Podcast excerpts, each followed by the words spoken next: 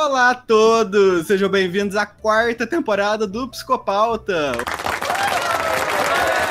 Um espaço para discutir, elaborar e redescobrir a psicologia. A gente está muito feliz de estar tá iniciando esse, essa nova etapa aqui com vocês, com todo mundo que segue aqui já a gente no Spotify tem esses dois anos.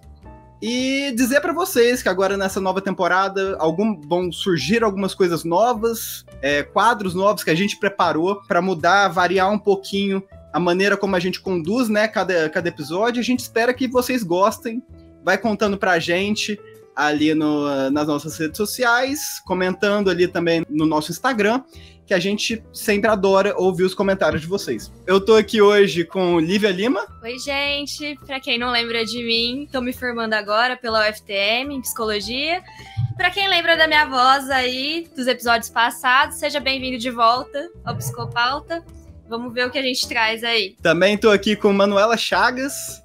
Oi, pessoal, bom estar aqui com vocês. Tem muita coisa nova para vir, tô animada. Esse primeiro episódio vai estar tá show e os próximos também, estamos animados. Também tá aqui na chamada o João Augusto Scavocello. E aí, gente, João Augusto aqui. Vamos que vamos para mais uma conversa aí, super bacana. É isso aí. e para quem não conhece minha voz ainda também, meu nome é Rafael Dutra, eu sou psicólogo clínico.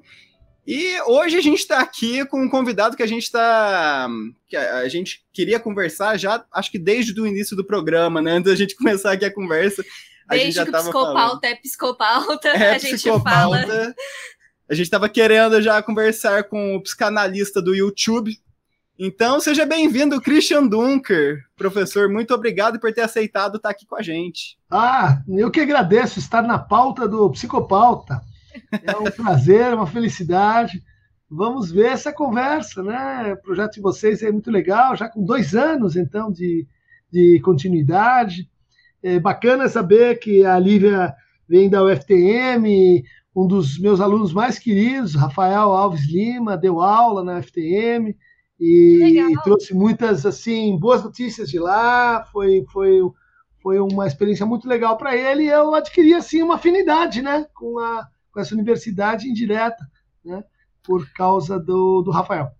A gente ah, tem um que carinho. legal. Ah, a gente tem, nós dois formamos no FTM, a gente, a gente tem um carinho muito grande por ela também. É uma universidade maravilhosa. E um abraço para Rafael, seu amigo também. É, um abraço também para o Cláudio Tebas, que fez toda essa ponte, que ajudou a gente nos perrengues em tudo. Cláudio, você é um querido. Um grande Esse beijo. é o santo homem. Esse é o Senhor. Esse é o Senhor. Salva todas as encrencas que eu arrumo em geral para ele. Bom, e hoje muito obrigada, Christian, por estar aqui. Além da gente ter esse prazer de conversar com o professor, a gente também vai ter o prazer de falar um pouquinho sobre o novo livro dele, que é Lacan e a Democracia, em que trazem algumas reflexões sobre se é possível a associação entre a psicanálise e a democracia, as afinidades entre a psicanálise e a política, trazendo também uma, um debate sobre como é, suscitar uma nova gramática dos afetos, né? Como Christian coloca no livro. Então, a gente vai bater um papo um pouco sobre é, coisas em geral, sobre a psicanálise, como questões gerais, e depois a gente vai falar um pouquinho sobre esse, sobre esse novo livro que, que promete ser uma, uma grande uma grande obra aí para a gente acompanhar e nesses momentos importantes que a gente está passando hoje. Bora lá. Acho sem dúvida muito relevante, fiquei muito Fiquei pegado até com o título do livro direto quando você anunciou. Uhum. Mas vamos passar para a primeira pergunta já para começar essa conversa, deslanchar, né? É, Christian, se você quiser contar para a gente um pouquinho da sua trajetória é, dentro da psicanálise, né? O que, que, te levou a esse campo de estudos? E fala para a gente aí um pouquinho do livro também.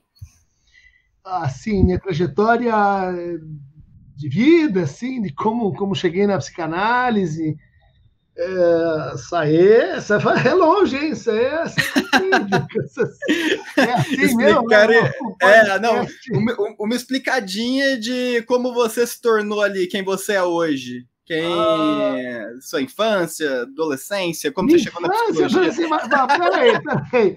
Tudo começou então quando Mami, Mami e Paps, eles tinham então essa Não, eu vou, vou, vou colocar o seguinte, né? Acho que eu, eu tinha uma expectativa de fazer um curso de psicologia, fiquei um pouco em dúvida de fazer história, e eu pensava também na época em fazer algo como fonoaudiologia ou, ou fisioterapia. E, como já falei em outros lugares, eu jogava futebol, futebol semiprofissional, né? Fui convidado para jogar no gol do Juventus, da Portuguesa, para treinar, né? Jogar, para treinar. E, Uma quebra de personagem. E, e, e, meu pai chegou e falou: olha, isso aí tá muito legal, tá muito bacana, mas não, chega com esse negócio, vai estudar, né? Então eu falei: é, estudar, fisioterapia, história, as matérias, que a matéria que eu ia mais ou menos bem na escola, né? Era um aluno de médio para fraco, né? Tomei pau no primeiro colegial, eu... e sobrevivi assim, né? E, e daí entrei na, na, psicologia um pouco assim, na, na, escola que eu fazia, eh, ninguém prestava psicologia, tudo assim, engenharia, administração de empresas e tal. E daí na psicologia realmente foi uma, foi uma transformação muito forte na minha vida, é, pelo, acho que hoje olhando para trás, assim, pelo momento que o país atravessava, né? Era 1984, 1985, era o momento das diretas já, em que estava havendo uma redemocratização do país. Né? E, e, e, você chegava na, na, na, USP e você sentia essa expectativa assim, de que os alunos, também os professores, também os funcionários, mas que tinham que fazer alguma coisa, tinham que inventar alguma coisa, tinha que, por exemplo, lutar por, uh, pelas instituições que tinham ficado ali da, da ditadura militar, que você via, né? Uh, estudo de problemas brasileiros, gente que dedurava os outros, gente que tinha passado por prisões, tortura, professores mortos, né? como no caso da gente, a Yara Avelberg, e, e, aquilo tudo foi uma, foi uma, uma grande assim eh, chamada né, às, às, às, às falas, né, que me mobilizou bastante. Então, desde, desde o começo, teve, teve essa ideia assim, de que a psicologia estava num momento que, que pedia, pedia uma coisa nova. Né? E aí, uma coisa que foi também muito importante na minha formação, é, que hoje a gente luta para que isso, eu pelo menos procuro, procuro que isso se repita, porque foi uma experiência muito importante para mim, foi é, o fato de eu ter ganho uma bolsa de estudos para estudar psicanálise. Né? Eu fazia análise e tal, mas é, sabe como que é, é caro, é difícil, não tinha grana, fazer análise e tal. E, e, foi muito importante naquele momento, era uma iniciativa pioneira de uma instituição bem conservadora, bem tradicional, que abriu lá duas bolsas e, e durante então o terceiro ano da faculdade e o fim da faculdade, eu fazia meio período de psicologia, à tarde eu estudava psicanálise em todas uh, cursos, hospital e tal, e à noite fazia ciências sociais, depois filosofia. Né? Então era uma, uma loucura. Assim, quando eu olho para trás, eu falo. Sabe a pessoa que vive na balada? Eu vivia numa outra balada, que era a balada de é, estudar, fazer política e, e, e, e, falar de psicanálise, né? falar de psicologia. Sempre flertando com burnout ali. flertando é com... verdade. Eu falo, pô, como é que a gente aguentava, né? Se eu fosse fazer metade daquilo ali, eu não, não dava conta, né? Mas Sim. era um, um, sentimento assim de, de liberdade que você tem quando você entra na faculdade, de, é, de, de, conquistar né, um espaço ali. É, aquilo tudo ali é, acaba sendo um motivador muito grande, né? Eu, eu me ressinto um pouco assim da. Talvez até essa tragédia que a gente está vivendo agora, ela, ela possa recolocar esse, esse sentido mais coletivo, né? De temos uma tarefa, que é redemocratizar, é refazer, é consertar aí as coisas que deram errado. É, porque, assim, é, depois, ah, acho que o, o, o primeiro professor passou por um processo de profissionalização e depois o aluno. Hoje eu vejo muitos alunos uma atitude assim, profissional, sabe? De, pô, tirar nota, estágio, ser o primeiro, tirei oito e meio, não, sete. É, sabe, uma pegada que, assim, eu acho que às vezes falta mais amadorismo, sabe? Pra, tanto para quem está lá de cá quanto para quem está lá de, de lá. Né?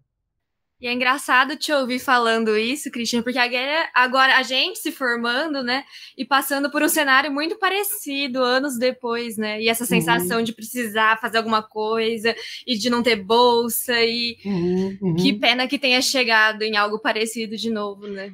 Ah, é uma, é uma diversidade que de certa forma se repete, né? Agora, uh, eu acho que com outra dimensão. Uh, a psicologia ela, ela se minou muito de, de, de 30 anos para cá, a psicanálise também, né?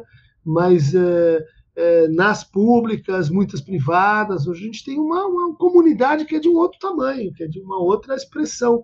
E muito essa transformação se deu muito em função da chegada da, da, da internet, das redes eh, redes sociais e dos podcasts. Eu acho que o trabalho de vocês assim é, é realmente algo novo que nosso momento está pedindo. E era uma coisa até que entrava um pouco na nossa segunda, segunda pergunta, que já, acho que já dá para engatar, que era. Você falou do podcast, né? Hoje a gente consegue fazer uma divulgação científica muito interessante com podcast, é, é acessível, qualquer um ali com acesso à internet, né? Consegue baixar algum aplicativo ali e ouvir gratuitamente. Uhum. Porém, você teve um início ali no YouTube, né? Quando Sim. eu lembro de pouca, poucos professores universitários, psicanalistas que iam para esse ambiente. Como que você chegou no YouTube? Quem que virou para você, te cutucou assim, falou: então, você vai para frente de uma câmera, vai gravar três vídeos ali por dia, vai responder perguntas Olha, quem abriu o meu YouTube foi um, uh, um amigo do meu filho. Então tinha lá YouTube para pegar música, essas coisas. E ele estava inativo ou pouco ativo. E, e aí a banda de, de rock do meu filho, é, formada por, por, por garotos que eu conhecia desde 14, 15 anos, né? E que tinham, como vocês, assim, terminado a faculdade, estavam terminando a faculdade e tal. E, e, tinha um clima assim de, putz, emprego está muito difícil, por onde a gente começa, o que, que precisa fazer? Um tinha feito ciências sociais, a outra jornalismo, o terceiro estava fazendo engenharia, né? Aquela, aquela situação difícil hoje para começar, né? E eles vieram com uma conversa assim, Bom, hoje o dinheiro está na internet, então a gente precisa fazer alguma coisa na internet. Quem está ficando rico é os caras que fazem o YouTube. Então a gente precisa montar o canal e aprender a fazer e tal, porque daí a gente ficar rico, né? Quer dizer, é fácil sim. Daí os moleques vieram com essa história, né? Então, ah, não, eu, eu tenho uma câmera, a gente tem aqui a luz e tal, precisa de quem é que vai, quem é que vai fazer o negócio? Né? Ah, Ô tio Cris, você é meio famosinho aí, meio metido a falar as coisas. Vem aí e, fa e fala uns negócios para a gente testar, sabe? Para a gente ver como é que faz. Daí eu falei: olha, eu vou, mas eu só vou assim, sentar na cadeira e responder uma pergunta que alguém me mandar, porque eu já dou aula pra caramba, já tendo, já viajo, pesquisa, vou fazer mais uma coisa só vou fazer isso para ajudar vocês. Mas então vocês postam, vocês escolhem pergunta, você, eu não, eu não é roteirizado. Tem gente que acha ridículo eu falar que não é roteirizado, porque é um jeito de. Uh, o canal, sei lá o que, é melhor quando não é, é roteirizado. Mas não é roteirizado desde o começo por causa disso. E, é, em contrapartida, toda a grana do canal fica com vocês. Vocês acham que vão ficar ricos? Então, pode ser. Então, vamos lá. E até hoje, né, eles fazem um canal Uh, o Bully se tornou um uh, operador de som uh, dos mais requisitados. Então, ele, ele faz instrumentação de som no jogo do Palmeiras, de filme, de. Virou assim, o cara que é, é, querido pelo mercado por causa do, do, do nosso canal, né? É, o Jack trabalha no Omelete. Meu Deus. Um cara incrível de cultura K-pop. Não, é, não, não tem nada a ver com psicologia, né? A Helena faz, ela trabalha numa firma de jogos, né, internacional, então ela é, faz articulação de rede também, né? E eles estão contentes aí, cada um com sua carreira, ligado a, de fato, YouTube, universo digital e tal, e vem aqui fazer a, a brincadeira com o tio Cris toda semana. Então, é, ninguém acredita, né? Mas é um canal totalmente precário e amador. Né? A gente Tio filma, Cris era só a cobaia de um plano maior. Joga na piscina, enfim, é, faz bagunça. né? Tanto que às vezes saem umas zoadas também, né? São umas coisas. Ô, tio! Tá com É, uma então. cerveja mais na cabeça! Porque. eh, Desculpa, Manu, pode falar. Perdão. Não, e isso, isso é legal, né? Isso que, que engaja e que deixa uma coisa mais próxima também. E, e tem um pouco de essa, essa proximidade, esse jeito mais espontâneo e de, de contar, em vez de ser uma coisa engessada. É, vai um pouco em contraponto a uma noção que a gente tem, principalmente às vezes na universidade, quando a gente vai estudar sobre psicanálise ou quando tem aquela imagem formada do psicanalista neutro e distante e misterioso, né? E o que, que você pensa a respeito disso? Agora mudou para você? Você acha que as redes ajudaram os, os momentos que a gente que a gente passou, o processo da psicanálise até em si, né? É, Essa foi uma outra virada, ela foi eh, mais tardia, né? Eu me formei num, numa, como eu falei, né? Num- numa instituição, várias instituições, com um formato do- desse tipo, né? Quer dizer, muito silêncio, muita reverência, muita formalidade, né? É, e era assim que era, a psicanálise em muitos lugares ainda permanece, né? mas o que me fez mudar assim de atitude foi quando eu fui estudar na Inglaterra. Né? E chegando lá, eh, era um, era um departamento muito multicultural. Né? Então, tinha gente do Paquistão, gente da Índia, gente do Quênia, gente da África do Sul, Grécia, e eu lá, né, meio de brasileiro, né, o pessoal era em geral mais jovem e tal. E eu comecei a, a sacar um pouco assim como é que era a pesquisa fora do Brasil. Era uma universidade de, eh, que fazia uma pesquisa assim pesada e tal, e que comecei a entrar em contato com as outras universidades nas quais eles estavam ligados. E, e aí eu percebi uma, uma, uma coisa que foi tipo assim uma interpretação, né? Porque eu chegava lá, eu falava um lacanês assim bem posicionado, conhecia Freud, sabia repetir as coisas e tal, né? Até que um dia o meu, meu querido supervisor, né, é amigo até hoje, o Ian, falou: "Ô, Cara, mas e de Brasil? O que, que você entende? Brasil? Brasil, né? Eu moro lá no Brasil. Não, mas assim, os canalistas brasileiros, o que, que, que vocês fazem no Brasil? E eu conheço o Paulo Freire, né? Mas ah, como é que o Brasil entra naquilo que você faz? Aí eu, eu tinha preocupações assim sociais, políticas, como já já mencionei assim, mas eh, nunca a ponto de, de questionar assim, radicalmente todo o ethos, né? Todo todo o conjunto de hábitos eh, indiretos que a gente compra quando compra uma prática que vem ou da, da, da Áustria ou da França. Né?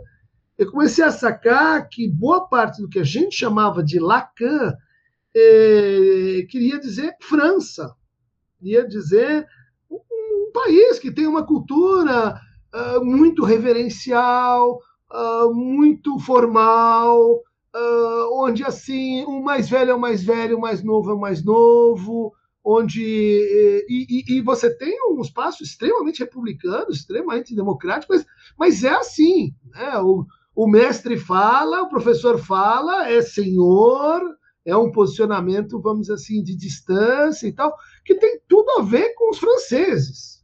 No, acho que eu não, não criticaria isso. O que é problemático é quando isso vira né, é, província. Né? Então a gente começa a repetir coisas que, que não estão no Lacan. Estão no fato do Lacan ser francês, ou no fato do Freud ser alemão. Né? E, e o Lacan ser um francês da década de 60, o Freud ser um austríaco dos anos 1910. Né? Tem uma coisa nisso que você está falando que eu lembro, que é uma crítica que Ferenc faz, faz muito, né? Quando, quando ele começa, ele, que ele aponta, ele aponta isso para Freud, tanto por causa da situação ali de colonização do país que ele, que ele se encontrava, né? Que era o país dele, agora fugiu a mente. Hungria. Hungria. Hungria. Mas uma das críticas da psicanálise da época já era essa, da, dela ser muito específica, extremamente específica ali para os lugares. é, a crítica do Ferenczi, ela tem um contexto que é o fato dele ter feito análise com Freud, né? E, e, tinha um elemento assim de, olha, Freud, você foi muito formal comigo, você foi pouco espontâneo, foi, você não foi muito autêntico, né? E isso não permitiu que aspectos, vamos dizer assim, na minha transferência negativa, né? raivas, hostilidades aparecessem, porque porque você foi muito muito assim distante. E ele criticou o Freud por isso. Né? Mas o teu comentário é muito bom, porque assim a Hungria é a Hungria, a Áustria é a Áustria. A Áustria era a capital do Império Austro-Húngaro. Os húngaros, não sei se vocês conhecem, é um povo da dança, um, um povo da folia, um, um, povo da bagunça, beberrões, enfim, quer dizer, é, é, tem esse gap, né, é, sociabilidade básica entre a Hungria e, e a Áustria, que a gente... E com o Brasil também, coisa, né? Como... Europeus e tal. E como que você vai pegar essa frieza né, da, da, dessas populações que, que, que a gente está falando, da, da francesa, uhum. da, da, maneira de se fazer psicanálise na Alemanha, e falar, essa psicanálise vai ser feita desse jeito no Brasil. Né? Exatamente. Exatamente. Quer dizer, não, não só né, no sistema de importação, uh, mas assim, como é que a, a, a, brasilidade vai de fato entrar né, na, na, na transmissão da psicanálise, na leitura, na, uh, em todos os, os, os seus aspectos. Né? Então, é uma tarefa para um pensamento assim eh, decolonial, para um pensamento de eh, como é que a gente resolve esse imbróglio, né? que a gente de fato não estava pensando muito. A minha, minha geração não. Uh, isso era uma questão que a gente pegava pela literatura, tá? pelo, pelo Roberto Schwartz, né? pelo pessoal da, do grupo do Antônio Cândido, né? que tinha essa reflexão sobre as ideias fora de lugar. Ah, mas então você. Na economia, você importa ideias, chega aqui não é bem assim. Na literatura, você importa formas, não é, não é bem assim. Na, em, em outras áreas, essa conversa ela já, já, já vinha vindo. Né? Na, na psicologia, tinha ainda uh, muito assim essa. É, isso não era muito importante para os psicanalistas, porque eles se achavam, em geral, já europeus. É um pouco o meu caso, descendente de alemães, para mim não era uma cultura tão, tão longínqua, ou então uh, se acham, vamos dizer assim, uh, que, que, que, que, fazemos parte da ciência universal, então essa pergunta não é relevante, né? Eu tô lembrando aqui da minha pesquisa. Eu fiz uma pesquisa com 127 idosos, né, sobre memória. Eu aplicava teste. E aí, se fosse fazer essa neutralidade, eu tomei 127 cafés com um bolo da tarde. então não funcionaria, não sairia pesquisa. E hoje você sabe que isso é um método que está assim, se tornando mais e mais reconhecido. Né? Não sei se vocês conhecem um trabalho de um chinês, que não vou conseguir lembrar o nome, chama China as Method, né? em que ele foi estudar o seguinte: por séculos se falou sobre a China, sem nunca ter ido à China. A China é um país fechado, difícil, depois teve o a, a, revolução. Então você falava sobre a China porque você lia, né? lia a respeito, lia os comentários, então tinha um discurso sobre a China. E esse cara, é, ele propôs o seguinte, é um método reverso. Quando você fala sobre a China, você fala mais sobre você do que sobre a China. E, portanto, vamos analisar o que você fala sobre a China desse ponto de vista, como um, um reflexo mal feito de, de nós mesmos. Né? Isso acho que está valendo. Oi, pessoal! E aí, vocês estão curtindo essa quarta temporada? Nossa, fala sério, esse primeiro episódio já tá tudo, né? Tá incrível. E tem muita coisa bacana que tá vendo por aí, tanto no nosso Instagram quanto aqui nos nossos episódios novos. Mas agora eu vim aqui dar um recado bem importante, porque a gente tá com a nossa primeira parceria. Hoje a gente está aqui com a Universidade Anhanguera, daqui de Franca. E para você que não sabe, a Anhanguera tem uma unidade em Franca, aqui no interior de São Paulo, no bairro do Redentor, e eles acabaram de abrir um curso de psicologia.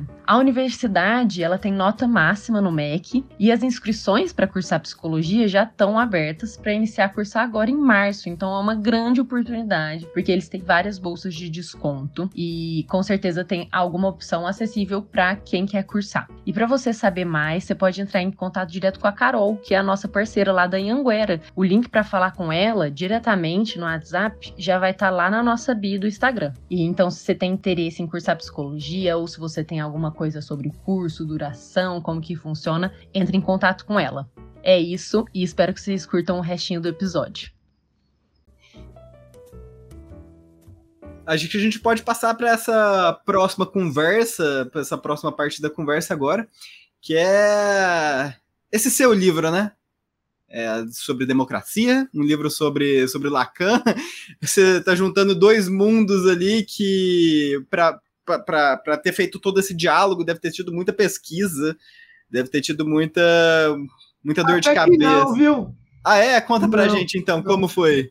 Não é, não é, não, é, é, Eu tenho várias outras pesquisas, né? Mas é, esse livro ele é um pouco assim uma, uma segunda volta, um, uma junção de eh, trabalhos de intervenção social, né? Que vamos dizer assim, de pauta quente. Né? Então discussões que a gente teve ao longo do, do, do, do impeachment de Dilma, ascensão de Temer, ascensão de Bolsonaro, uh, e, e, e, da, uh, vamos dizer assim, urgência de ter, de ter algumas respostas, de, de opinar, de, e depois Covid, né, de, de participar mais proximamente de questões uh, de esfera pública. Né?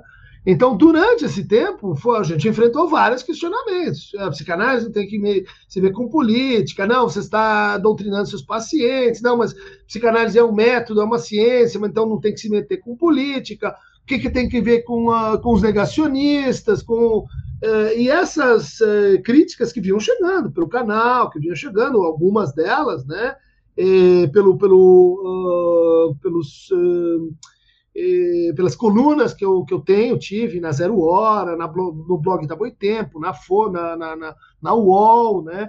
É, é, que hoje isso ficou um pouco para trás, mas foram, foram batalhas é, campais com gente como Rodrigo Constantino, Olavo de Carvalho, Sim. É, antes de Bolsonaro, antes, depois entrou o Bolsonaro na pauta, né? E isso tudo fez com que assim eu precisasse pensar com a psicanálise que é que, que, eu, que eu tenho uh, como é que como é que essas intervenções então se justificam que horizonte elas têm como elas se relacionam com uma política vamos chamar assim democrática né? É um termo meio genérico é um termo meio tampão para para reunir todos esses esforços aí né tem até uma questão que, que eu lembro que chegou a dar um problema na internet, alguma discussãozinha aí sua com o pessoal da. alguma coisinha lacaniana, mas sobre imparcialidade, sobre parcialidade do, do analista. E que era para ser uma coisa tão simples que assim. O lacanês transforma em outra coisa, né? Quem quer complicar uma coisa que era para ser simples consegue. É, mas, mas, mas dá, dá conversa, né? Não, dá conversa. Eu não diria que é uma que é uma coisa assim que é, é, é, é fácil para a comunidade, né? Porque a comunidade Sim. tem lá seus usos e costumes, tem, como diz o, o, meu amigo, né? Tem até a luta de classes dentro da psicanálise, tem né, gente mais conservadora, gente mais progressista, isso uh, já vinha desde sempre, né? A própria chegada do Lacan ao Brasil é um capítulo dessa história, né? Que eu tentei contar no Mal-Estar, Sofrimento e Sintoma.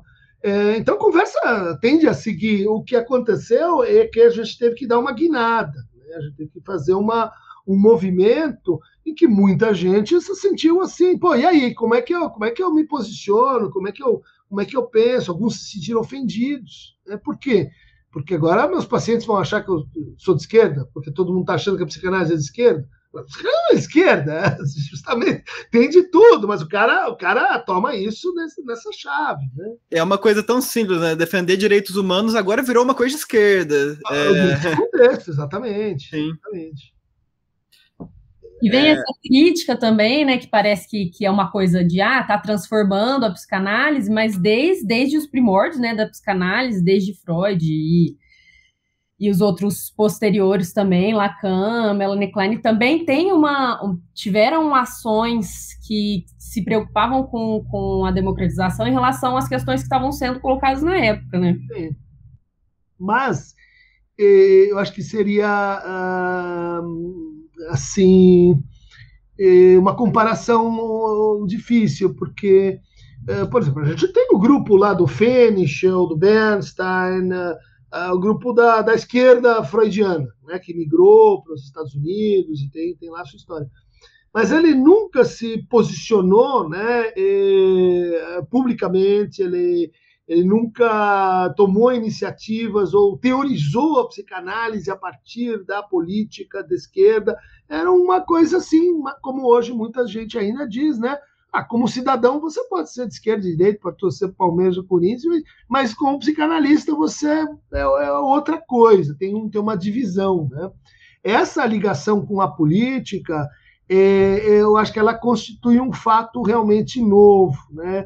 Eu tive agora uh, recentemente uma sequência de conferências em, em Paris, em Londres, em, na Holanda, e todo mundo perguntando: o Brasil está tá acontecendo uma coisa lá na psicanálise do Brasil que, que ah, ninguém viu isso aí antes, né? Que, que não é o discurso sobre a política e a psicanálise. É, é são movimentos sociais, né? gente atendendo nas ruas, é, psicanálise é, de portas abertas, é, é a psicanálise, é, vamos dizer assim, nos, nos diferentes plataformas né, de acolhimento e de escuta, a psicanálise num, num desdobramento, né, num, num crescimento, inclusive, é, e totalmente inusitado. Né? Não é assim na, na, nos Estados Unidos, na França, na Inglaterra, a psicanálise tem o seu lugar. Muita gente diz, ah, não, ela, ela já foi ultrapassada lá. Não, não é, é bobagem. Isso ela tem o seu lugar. O Estado alemão, por exemplo, paga para pacientes fazerem análise, psicanálise no tempo que for necessário e etc. Isso porque ele fez uma investigação sobre, sei lá, eficácia, pertinência, etc. desse método. Mas é, é uma coisa que vamos dizer assim é para especialistas, né? para assim pessoas que têm um percurso de formação que é muito caro, né? Quando a gente fala de elitização da psicanálise no Brasil, bicho, isso é província. Isso é o cara que não tem a menor noção de quanto custa você se tornar um psicanalista na Alemanha, na França ou nos Estados Unidos. Hoje é caro, para o Brasil é caro, né? Mas por quê? Porque o Brasil tem um nível de desigualdade social intolerável. Né?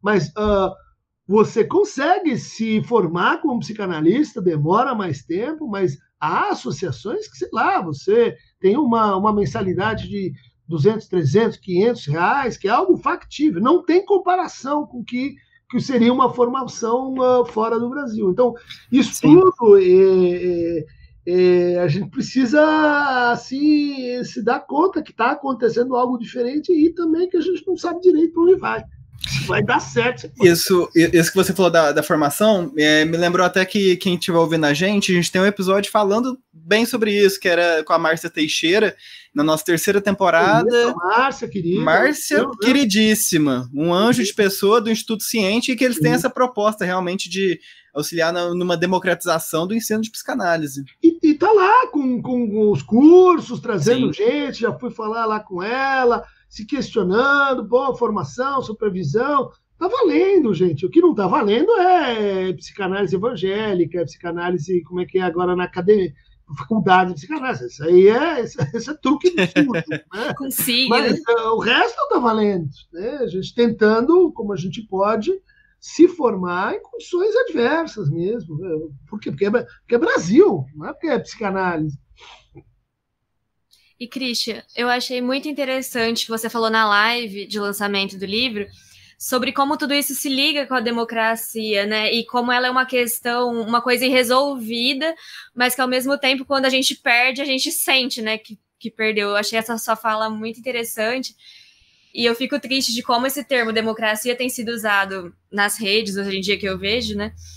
As pessoas usando como argumento para falar, ah, eu posso fazer o que eu quiser, eu posso pensar o que eu quiser, porque a gente está numa democracia Sim. e eu penso isso, então essa é a minha opinião. Sim. Aquele negócio do monarque, né? De ter uma opinião racista é crime? Sim. Mas é uma democracia, então eu posso falar. É. É, mas esse é um dos pontos, né? O, o, o Vladimir apontou isso aí na, na, no comentário que ele fez, né? Não se enganem com o título. Esse título aí é falsário, porque se falar Lacan, democracia, sugere que a gente tem um conceito de democracia, que a gente sabe precisamente o que é. E, e, na verdade, esse é um conceito bastante problemático em inúmeros sentidos, né? Tanto porque ele é um conceito que você só sabe quando perde. Né? Opa, não tem democracia. Agora, agora eu sei o que é democracia, mas quando você está desenvolvendo democracia, ela serve de conceito tampão para coisas como ah, essa democracia parlamentar, então a gente tem um funcionamento de instituições que são excludentes, que não são democráticas, mas, ah, mas a gente chama isso de democracia. Então a gente chama isso, a gente chama práticas como voto, democracia, como, ah, então eu posso exprimir minhas opiniões como democracia. Quer dizer, são uh, intuições, né? É, muito muito simplórias e, e que muitas vezes é, mal representam o que é democracia. Né? A ideia principal do livro é, gente, a gente não sabe direito o que é democracia, a gente tem que caminhar para descobrir e fazer e inventar e, e da, daqui a pouco dizer ah, é mais por aqui do que por lá, né? Essa ideia de que eu sei, tem o conceito da democracia, ele não se ajusta à nossa realidade social, é, é um pouco, vamos dizer assim, simples, né? Simples demais. É um pouco como, como análise, você vai descobrir falando e associando em cima, não é assim, tem o, o conceito já sabido dado, né? Sim. Agora, Christian, passando para uma, uma, outra etapa aqui, algumas pessoas que. A gente selecionou duas perguntas de pessoas que seguem a gente, inclusive é, conhecidos, amigos nossos, que fizeram, que mandaram algumas perguntas, né, para compor nossa conversa. E, ô João, se você quiser fazer as perguntas aqui, a partir da do Felipe.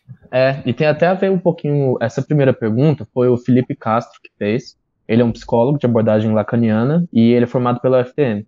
É, essa relação que você fez, é, esse diálogo né, sobre a psicanálise e a relação dela com a democracia, com a política e tudo mais, é, tem a ver com a pergunta dele que fala, é, pergunta qual que é a que, que você acha do movimento psicanalítico dentro das faculdades? Qual que é essa relação do movimento psicanalítico é, dentro das faculdades e qual que é a diferença para as instituições e grupos que realizam a pesquisa em psicanálise de forma paralela? Não sei se eu, se eu entendi bem o que, que seria assim os movimentos psicanalíticos e, e, e, eles seriam diferentes das, das instituições e também das, das linhas, das escolas, né? Então, que... Acho que é mais o é. movimento psicanalítico seria, eu acho que ensinar psicanálise em universidades e qual a diferença entre isso e ter os, os institutos. É, institutos isso. de psicanálise, de ensino de psicanálise. Qual é a diferença tá. da psicanálise nas instituições e dentro da faculdade, em uhum. termos de. É, não sei se minha resposta vai, vai alcançar o que, que está sendo proposto aí, né? Mas vamos lembrar que, a, que as universidades, como as escolas, elas é, fazem parte do espaço público e elas se orientam, ainda que, que seus proprietários às vezes tenham interesses privados, elas se orientam por interesses públicos. Então, a presença da psicanálise nas universidades é uma maneira de inscrevê-la no espaço público. Né? É um esforço para enco encontrar um espaço que tem algumas regras. Né? Quais, são a, quais são essas regras? A gente deve, então, justificar de forma racional o que a gente faz. A gente deve eh, tornar eh, o que a gente faz né, comensurável e criticável nos nossos próprios termos e nos termos comparativos com, com, uh, com outros discursos e, e projetos que, que tocam no, no mesmo horizonte, né? sei lá, o horizonte da, da, da, da, psicoterapia, o horizonte da saúde mental, os horizontes nos quais a psicanálise costuma se, se interessar ou se colocar mais, mais propriamente. Então, o que eu diria sobre isso é que a, a psicanálise esteve no lugar eh, histórico em que os nossos cursos foram formados. Vamos lembrar, né? No curso de psicologia, foi um dos primeiros no Brasil, da USP, começou. Quem organizou o quinto ano e seus estágios? Né? A Sociedade Brasileira de Psicanálise, com todos os seus supervisores, mestres, analistas de datas, eles davam aula no quarto e quinto ano. Né? Então você vai dizer, isso não foi só na Universidade de São Paulo, em outras também. Então você vai dizer, mas aqui, então, a psicanálise não, não é que ela chegou e ocupou uma coisa que existia antes, ela fundou. Né? E quem, quem, quem funda, em geral, né, deixa assim, descendentes, deixa continuidades, né, deixa responsabilidades também. Isso é bastante peculiar da cultura psicológica brasileira. Né? Nos Estados Unidos, a psicologia não se estabeleceu assim. Na Alemanha, inclusive, ela não se estabeleceu assim. A, a, o curso de psicologia na Alemanha é muito antigo, né? é ano, anterior mesmo a a, a, psicanálise tem uma, tem uma penetração muito grande. Na Inglaterra não foi assim. Na França tem outro. Enfim, é um caso mais ou menos um pouco mais próximo do nosso. Né? Então, isso significa o seguinte: a psicanálise, enquanto uma, uma teoria e também enquanto uma prática, ela concorre, está presente nos, nos cursos de psicologia, como qualquer outra. Né? A diferença é que existe uma peculiaridade dos cursos de psicologia no Brasil. E a gente, de novo, não tem a menor ideia da nossa exceção brasileira, que é o seguinte: você fez um curso de psicologia, pela lei você está habilitado a praticar a psicoterapia. Isso não existe, gente. Isso, isso é coisa de Brasil, porque você termina o curso de psicologia na Inglaterra, agora vai fazer seu training. Pode escolher qual training você quer. Você quer Reich, você quer uh, Lowen, você quer Lacan, você quer Freud, pode escolher, mas para praticar vai ter que fazer o seu training. São três ou quatro anos. Estados Unidos é a mesma coisa, Alemanha é a mesma coisa. Em geral, é assim que se faz. Nós fizemos diferente. Nós criamos um curso de psicologia que é habilitante. Então, a pessoa termina o curso e pode abrir um consultório e pode praticar a clínica psicológica. Em outros países, você pode fazer psicologia, você pode fazer pesquisa, você pode trabalhar como uh, instituições de saúde uh, pública, mas você não pode exercer a psicoterapia. Resultado: né? você tem uma situação em que a passagem né, do psicoterapeuta, está habilitado por um curso de eh, psicologia, para a condição de psicanalista, vai continuar a exigir uma instituição, uma escola, aí a gente vai discutir os diferentes modelos de formação. Mas eles têm uma peculiaridade, no, também brasileira, eles não são regulados pelo Estado. Eles são regulados pela tradição, eles são regulados pelas relações entre as pessoas que praticam psicanálise, e elas têm uma, têm uma cultura própria. Isso, para nós, é muito difícil de aceitar. Porque vai dizer assim: se é uma cultura própria, então é um clube. É uma cultura própria, então é um condomínio. É uma cultura própria, quer dizer, a gente só está a gente tá viciado em pensar assim: se não tem lei, é barbárie. Se não tem alguém falando assim, é assim você não pode fazer, é assim você pode fazer, é, então é empresa, então é alguém que está metendo o louco para ganhar dinheiro e fazendo o seu cartel e o seu monopólio. Olha só a, a, a, a sobreposição de, de, de, amnésias do que, é o nosso país e a nossa condição peculiar. Né? Então você vai dizer, muito importante que a pessoa que queira praticar a psicanálise continue a sua formação. Acho que isso é básico em todos os cursos que eu conheço em psicologia. Todos eles dizem: olha, não abre um consultório e acha que você está pronto para fazer uma, uma prática como essa. Continue estudando. Né? O que é. Aí a gente precisava discutir isso, né? o que é muito difícil para muitas pessoas que vão conseguir um emprego que 40 horas, por isso a gente luta por um psicólogo tem que trabalhar 30 horas, não pode trabalhar mais de 30 horas. Por quê? Porque para ele se formar, e não é só na psicanálise, ele tem que ter um espaço, tem que ter um fôlego. Mas não, o sujeito tem um trabalho e opressivo de 40 horas, então ah, você cria uma seleção social. Aqueles que podem prescindir de um trabalho mais, uh, mais extenso e continuar estudando, e aqueles que não podem. Né? Essa seleção ela é feita pela psicanálise, porque a psicanálise gosta de ser elitista? Não, ela é feita pela realidade da, da, da, da nossa situação. A gente pode trabalhar produzindo mais bolsas, abrindo, vamos dizer, facilitando a formação do, do daqueles que não que têm dificuldade de fazer frente a isso? Pode, e isso acontece, pelo menos na instituição qual, qual pertenço e em várias outras. Se você chegar e disser, não, eu não consigo esse valor, eles vão dar um jeito, vão negociar. Né? Ah, problema é que, que para chegar nisso, você já tem que ter alguém que, que conseguiu chegar numa certa posição que uh, exclui muitas pessoas. E que, querendo ou não, é um desamparo, né? A universidade virar para você e falar assim: ah, agora você tem um diploma, você está habilitado para fazer tudo que envolve a psicologia possível, assim. Você está pronto. Então, você é, tá, tá, veja só, você está legalmente habilitado. Mas sim. aí a gente vai dizer: você uh, está eticamente habilitado? Uhum. Com certeza. Pode ser que tenha um que sim. Veja só o que é contingência. Pode ser que que, que, que tenha esse sim, o outro não, o outro não sei, é, aquela lá. É, mas a gente não está acostumado a lidar com uh, decisões que envolvem carreira, profissão e dinheiro eticamente. Né? Ali onde, onde, vamos dizer assim, o reconhecimento se dá entre pares, é ali onde você fazer parte dessa comunidade é como você, você entrar num, num, num determinado uh, conjunto de regras que, que, não, que não tem dono. Ninguém vai dizer para você, olha, por isso que a gente se indigna quando alguém diz, eu vou fazer a carteirinha.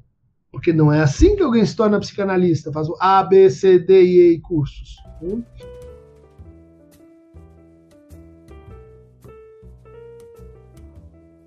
É, a gente vai entrar outra pergunta agora, Christian. É, teve mais uma pessoa que enviou.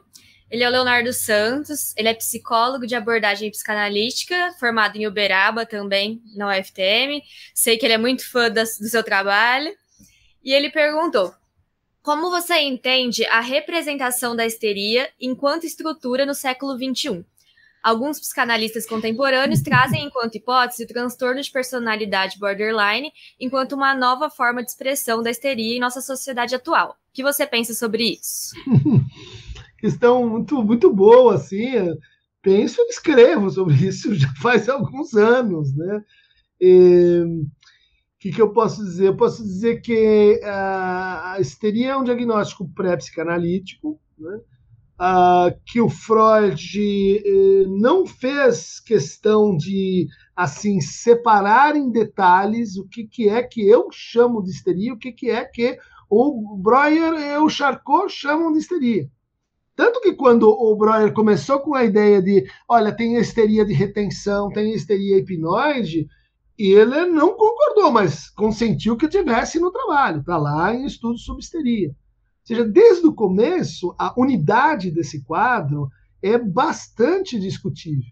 Né? É um quadro muito extenso. A gente pode dizer assim, talvez ele tenha sido hoje, ou tenha sido na época, o que hoje a gente chama de depressão. Eu vou lá, Depressão um monte de coisa junto, né?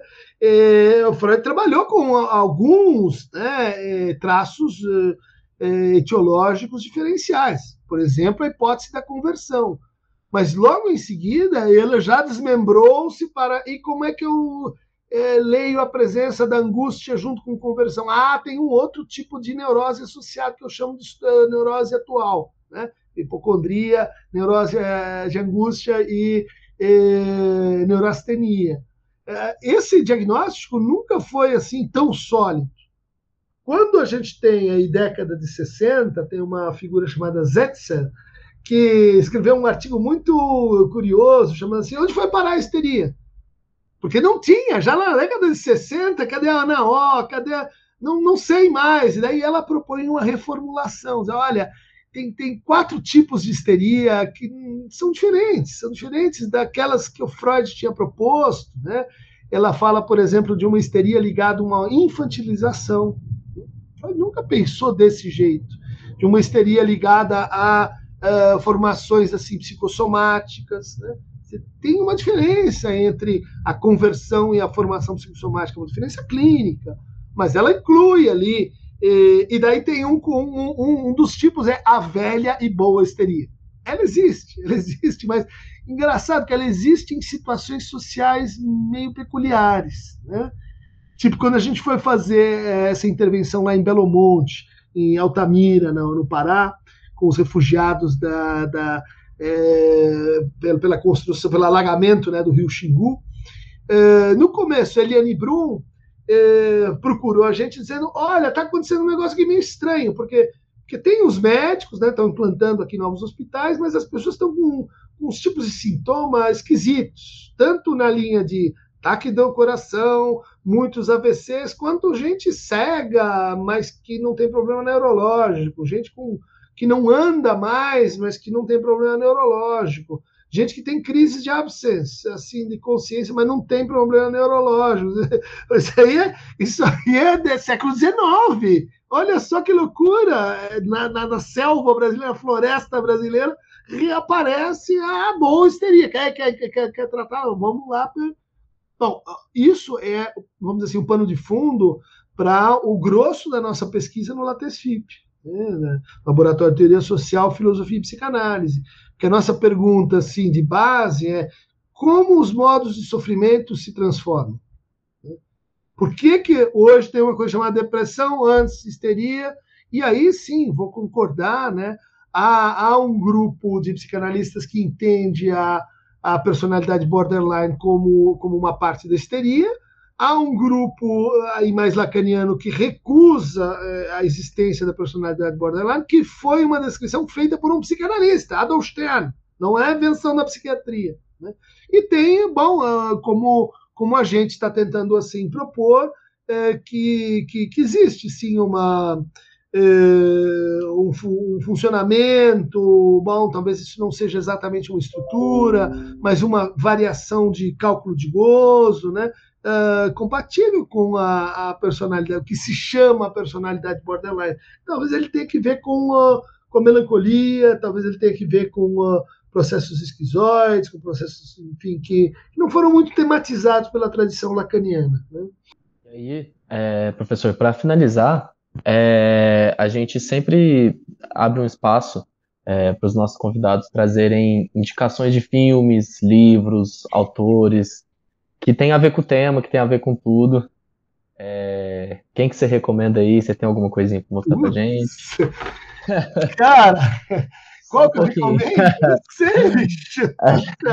Para quem tá só ouvindo, o Christian tá com cerca boa, de 100 milhões de livros atrás dele. Ele tem uma biblioteca uma... de Alexandria ali atrás. Sim, sim. Você tá brincando, mas você sabe que eu acabei de visitar a biblioteca de Alexandria no Egito? Sério, Você sabe que eles. Você tá brincando? Como, como foi? a biblioteca.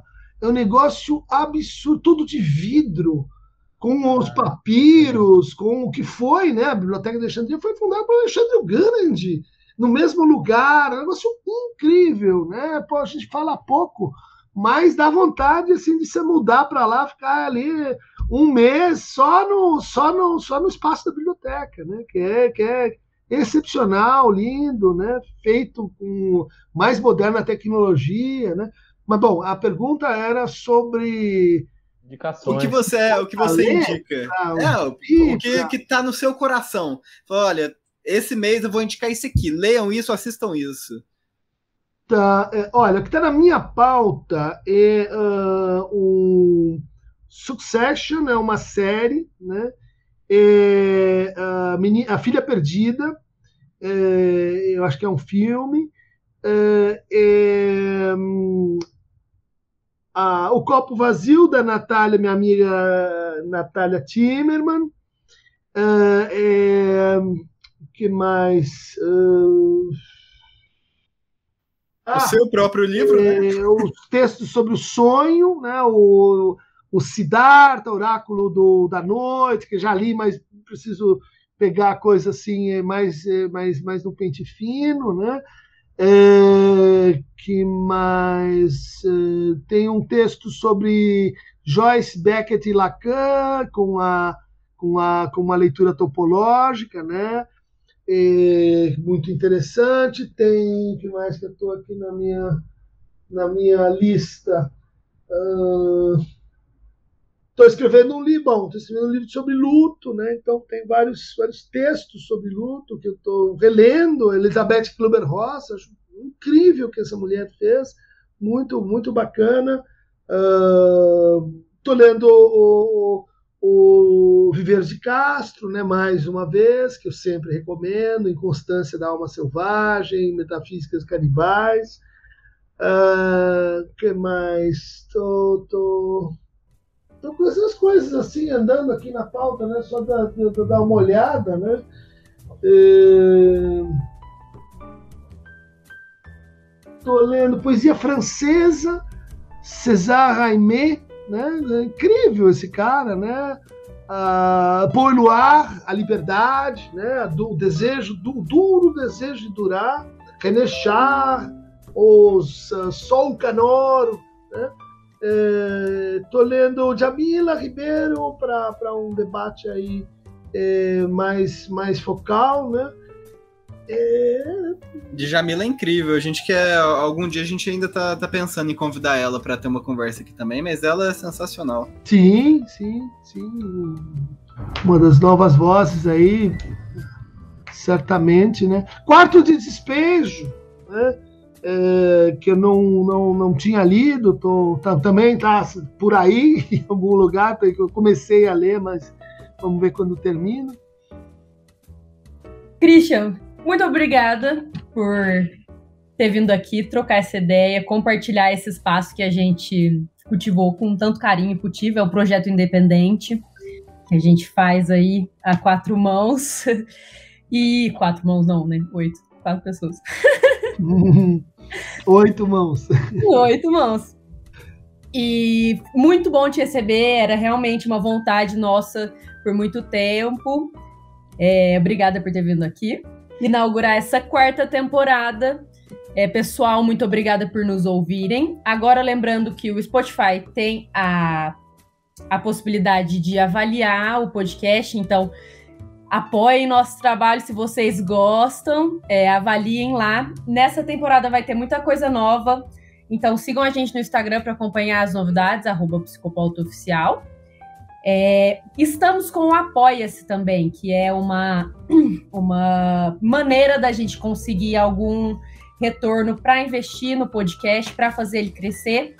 O link vai estar no, é, na, na bio do Instagram, então, se vocês quiserem colaborar, podem ir lá. E é isso, o Psicopauta fica por aqui. Muito obrigada. Tchau, tchau, gente. Valeu, tchau, pessoal. gente. Valeu, foi muito bom, hein?